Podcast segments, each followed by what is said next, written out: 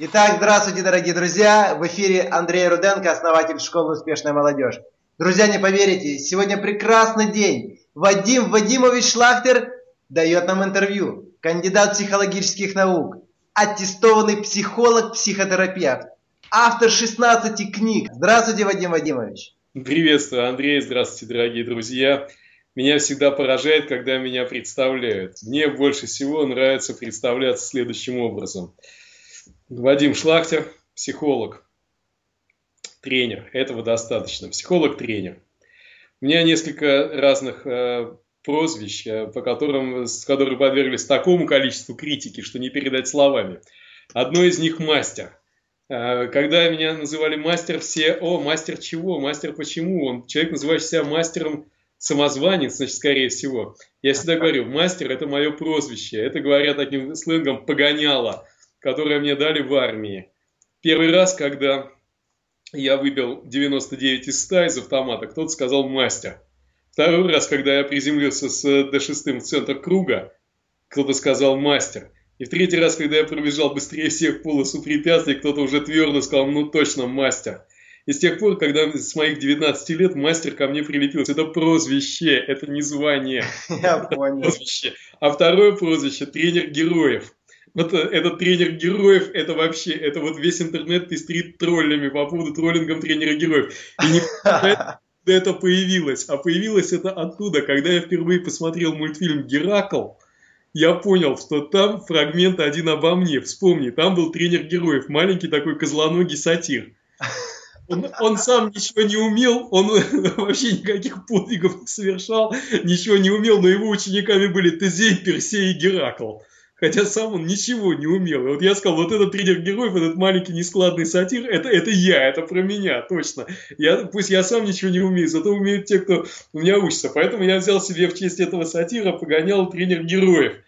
А люди на, на полном серьезе, так все серьезно воспринимая, начали меня называть тренером героев. Здорово. Ну, теперь, посмотрев это интервью, они поймут... Э, теперь на... они поймут, да. Настоящий. Откуда, откуда тренер героев.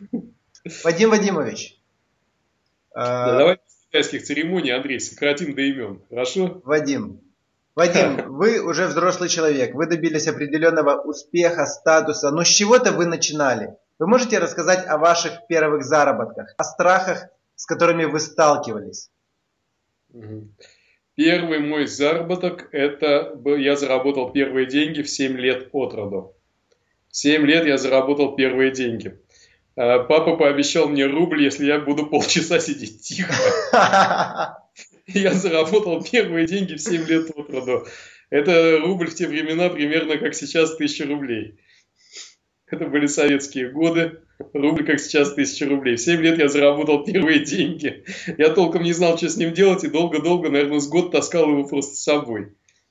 Да. А вот... Как брелок. А вот серьезная такая работа, когда вы поняли всю ответственность, уже вышли в мир возможностей, с чего вы начали?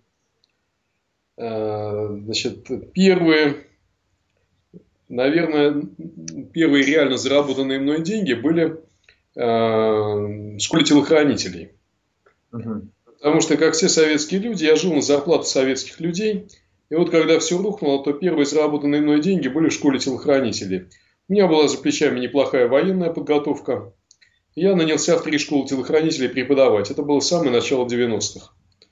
Э, вот. И это были первые реальные деньги. Я зарабатывал тогда в каждой школе по тысячу долларов. Это были бешеные деньги. Квартира в Питере стоила там что-то 10 тысяч. А я там две с половиной зарабатывал в месяц. Это было очень круто. Это были бешеные деньги совершенно. А вот. И я был инструктором то, что я инструктор, то, что я тренер, я понял очень давно. В армии на срочной службе, когда я был сержантом, меня поставили тренировать КМБ, курс молодого бойца, молодых ребят. И моя задача была научить этих молодых ребят прыгать с парашютом, драться и стрелять. Все, вот я должен был их этому научить. На самом деле, я был, наверное, очень хорошим сержантом. Потому что, знаешь, есть такой анекдот. Мальчик пишет домой письмо из армии. «Мама, заведи собаку, назови сержантом. Приеду, убью». То есть вот отношение к сержанту у молодого солдата. А у меня же, когда ребята, которые со мной служили, вернулись, которых я обучал, они меня еще долго называли командиры, подарили мне зажигалку с эмблемой рода войск и надписью «Любимому командиру». С чего я заключаю, что я был хорошим тренером для них. Это был мой опыт тренерства в 19 лет. Но на самом деле тренерствовать я начал гораздо раньше, потому что три года от роду я собирал вокруг себя детишек в детском саду и что-то им рассказывал. И что-то им рассказывал, им было безумно интересно. Детишки сидели молча, слушали меня. Это жутко пугало воспитательниц. И они приходили в такой ужас и разгоняли нас. Но детишки снова собирались вокруг меня. Вот если вспомнить, что я им рассказывал, это было бы, наверное, гениально, что-то гениальное совершенно. Но эта гениальность, она ушла вместе с детством. А в детстве, я всегда говорю, каждый ребенок гениален. Мы, становясь взрослыми, гениальность эту теряем потихоньку. Так что, наверное, первые деньги именно вот оттуда. Да, первый финансовый успех на тренерстве. Это даже не телохранитель, это мы провели первый тренинг тогда еще. Он назывался «Школа выживания в каменных джунглях». Каменные джунгли, это в 90-х годах, это наша страна уже напоминала каменные джунгли. И э, мы провели первый тренинг, и я на него приглашал. Я приглашал реального налогового инспектора, который приходил и показывал, как проводится налоговая проверка.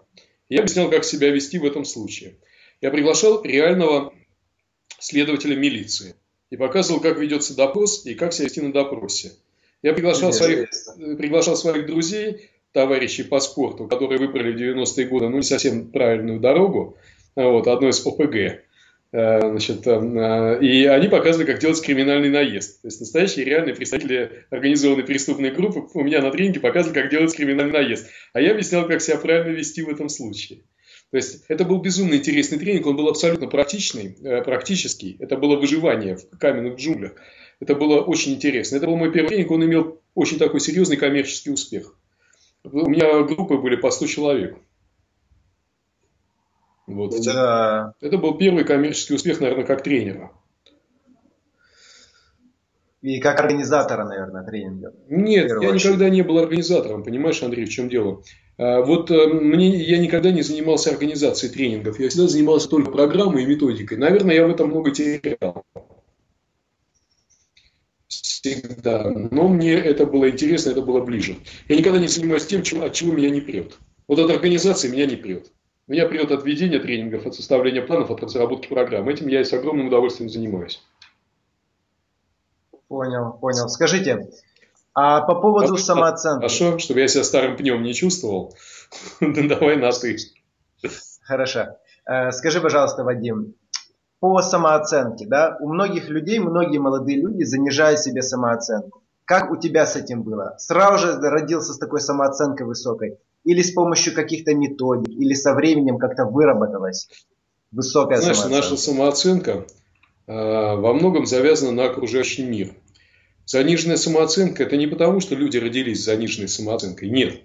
Это потому, что э, им занижали самооценку целенаправленно родители, учителя, другие детишки. Мне э, в этом плане, наверное, в чем-то было сложнее даже, чем другим, потому что мою самооценку занижали очень старательно все э, вокруг. Особенно преуспевали в этом э, мои дорогие, горячо любимые родители. Они меня хотели уберечь от разочарований. Ну, в этом, наверное, причина. И очень сильно у меня были большие нелады с некоторыми учителями в школе. Потому что я был, на мой взгляд, слишком умный и не формат вот, для школы. И тоже занижали мне самооценку. И мне пришлось со своей самооценкой работать. Э, но, к счастью, у меня оказалась пластичная психика, и мне достаточно легко было вытянуть свою самооценку на тот уровень, на который она должна находиться. Я даже думаю, что, пожалуй, у меня немного гипертрофирована самооценка. Может быть, не, не надо ее иметь такой высокой. Она должна быть адекватно завышенной. Э, когда я это понял, я стал искусственно чуть-чуть понижать самооценку. Самооценка должна быть не просто высокой, она должна быть адекватно завышенной. То есть вот адекватная самооценка и чуть-чуть выше, чуть-чуть, не намного. Тогда ты будешь ориентироваться в мире, тогда ты будешь эффективен и успешен. Вадим, скажи, пожалуйста, я знаю, ты много говоришь о том, что связи решают все. Как вообще сформировалось такое утверждение? Как противоречие э, общепринятому советскому взгляду, что блат – это плохо, все по знакомству – это плохо, ты мне, я тебе – это плохо. Я никогда не мог понять, а почему это плохо-то? Мне все объясняли, что это очень плохо, а я, а я недоумел, а почему это плохо-то? Почему так плохо? А говорили это те, у кого ничего этого не было. Ни блата, ни знакомства, ни связи. Вот они говорили, что это плохо от злости и зависти. Когда я это понял, я начал э, э, изучать вопрос, я начал аккумулировать связи, собирать их, правильно использовать. И этому я обучаю правильному использованию связей. Ты сам не представляешь, сколько у тебя вот здесь в телефоне твоих собственных связей. Вот а, у тебя там сотни три номеров, так? Эти сотни три номеров у тебя э, в этом самом, у этих сотен трех тоже сотни по три. И среди них наверняка есть очень статусные, очень сильные люди. Поэтому то, с чего мы с тобой начали разговор, что у тебя есть связи в Питере, я всегда говорю, связей много не бывает. Я всегда буду рад познакомиться с теми людьми, которые составляют твой круг в Питере. С этими людьми мы наверняка можем быть друг другу полезны. Если это дело даст некий коммерческий успех, я всегда говорю, я тебе занесу благодарность. Понял, понял.